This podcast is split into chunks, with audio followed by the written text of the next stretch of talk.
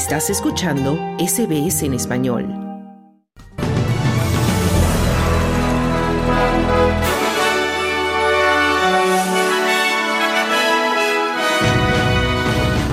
Partidos de oposición de Victoria deciden retirarse de negociaciones del Tratado sobre Patrimonio Cultural.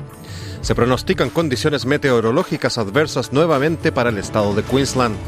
Policía ecuatoriana detiene a 68 presuntos miembros de una banda criminal que intentó tomar un hospital. Estos son los titulares del lunes 22 de enero de 2024.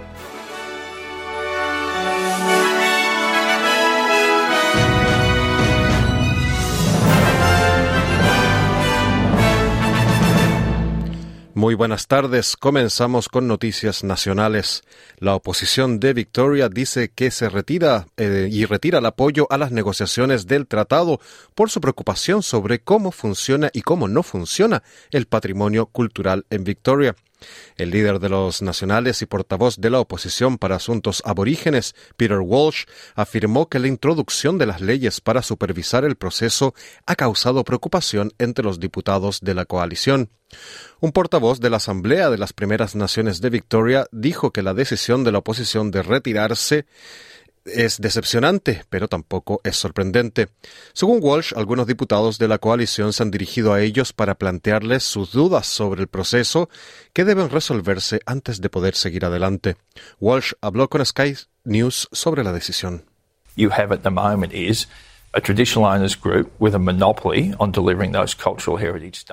En estos momentos, un grupo de propietarios tradicionales tiene el monopolio de la realización de estos estudios sobre el patrimonio cultural sin rendir cuentas sobre la puntualidad, el precio o la obtención de resultados para los ciudadanos.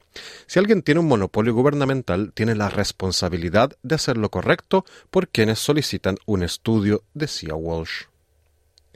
Los habitantes de Queensland se preparan para otra semana de condiciones meteorológicas adversas, ya que un posible ciclón de categoría 3 amenaza con azotar el estado a finales de esta semana. La Oficina de Meteorología está proporcionando actualizaciones y advertencias periódicas a los habitantes de Queensland en las zonas afectadas por inundaciones y tormentas e instó a los residentes a mantenerse informados. También hay avisos de una ola de calor para zonas de Queensland, así como avisos de tormenta para el sur de Queensland y el norte de Nueva Gales del Sur.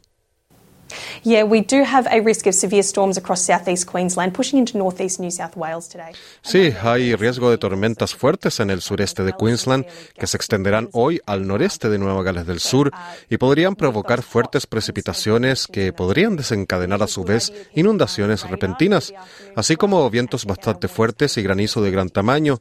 Así que con esas condiciones inestables calientes en esas áreas sería una buena idea mantenerse atentos al radar durante la tarde.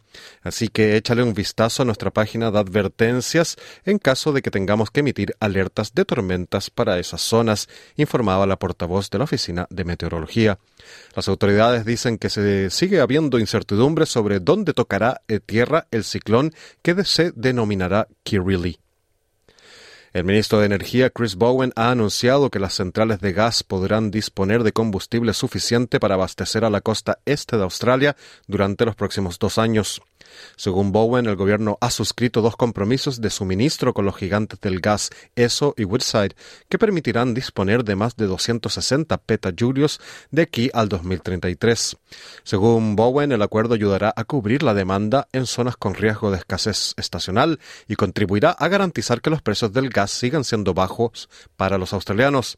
El Consejo del Clima, así como los ecologistas, afirman que la extracción y el procesamiento del recurso alimentan las elevadas emisiones de Australia.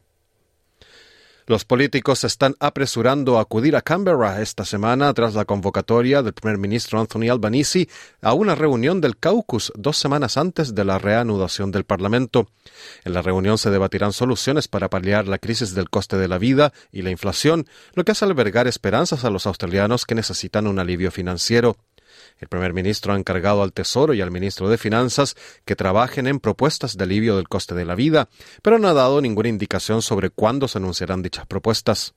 Barnaby Joyce, miembro de los Nationals, declaró a Channel 7 Sunrise que la reunión no es más que un premio de academia política para el gobierno laborista.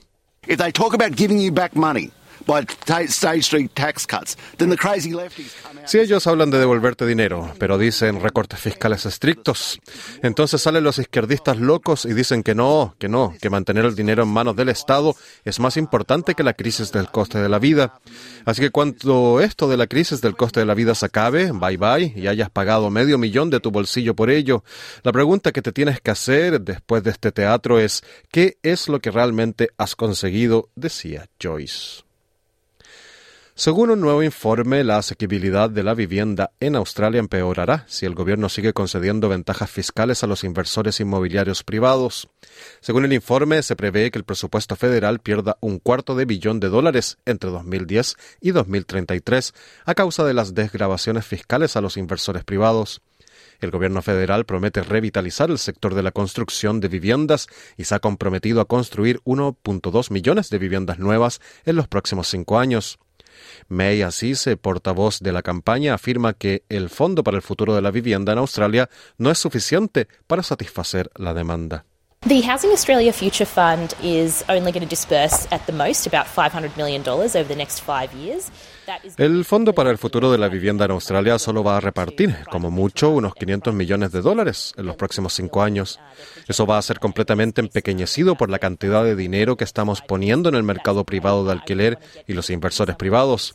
Ellos están mirando la construcción, que están proyectando en el mejor de los casos alrededor de 30.000 viviendas en los próximos cinco años, que por la cantidad de casas en cinco años se ve genial.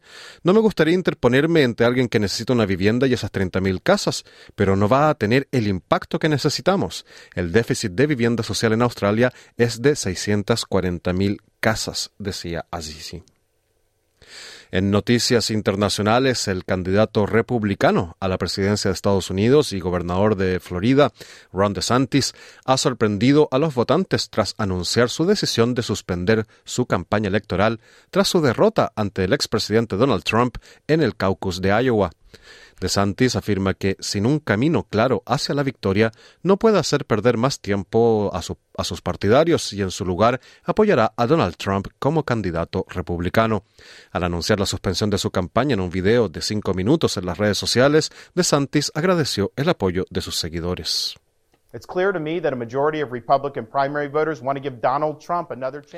Para mí está claro que la mayoría de los votantes de las primarias republicanas quieren dar otra oportunidad a Donald Trump, que ven como su presidencia se ve obstaculizada por una resistencia implacable y ven como los demócratas utilizan hoy la ley para atacarle. Bueno, he tenido desacuerdos con Donald Trump, como la ley sobre la pandemia del coronavirus y el encumbramiento de Anthony Fauci.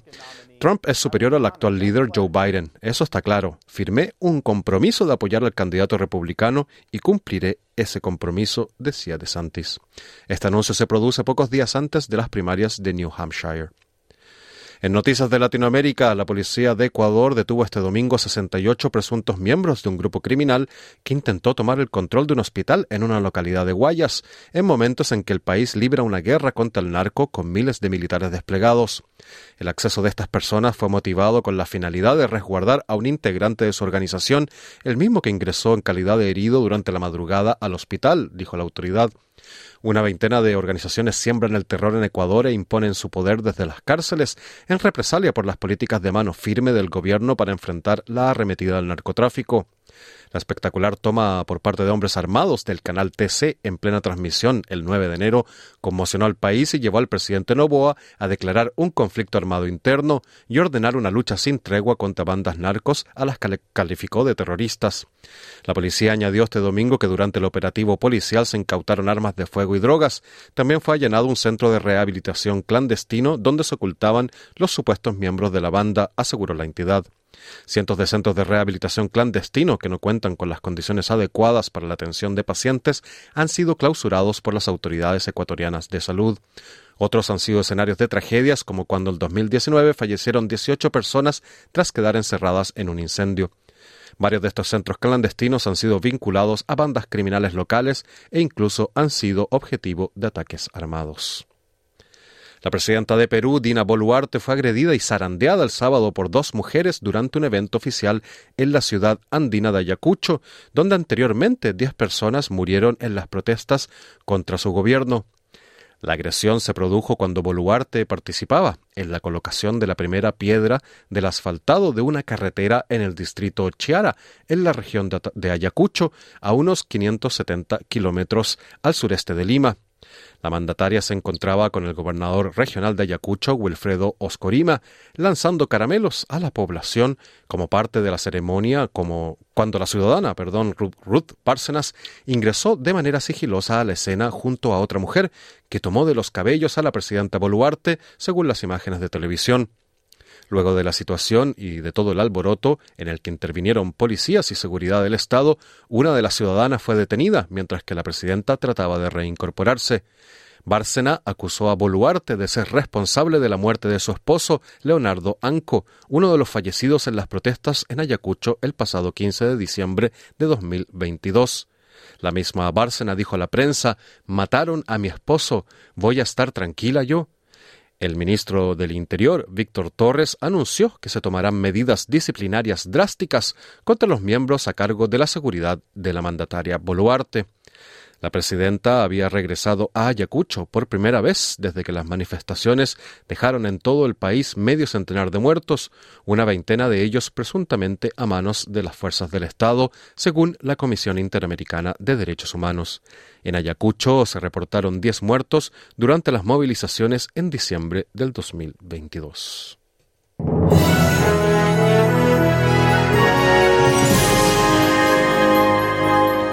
En el informe del tiempo del día de hoy, Perth estará soleado con una máxima de 28 grados, Adelaide soleado con una máxima de 32 grados, Melbourne estará nublado con un tope de 20 grados y Hobart tendrá algunas precipitaciones con una máxima de 16 grados.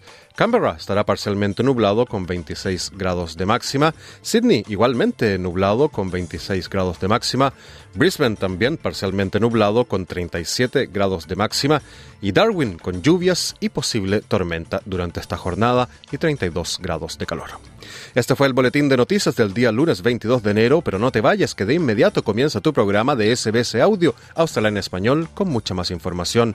Otro informe noticioso mañana a la una. Muy buenas tardes.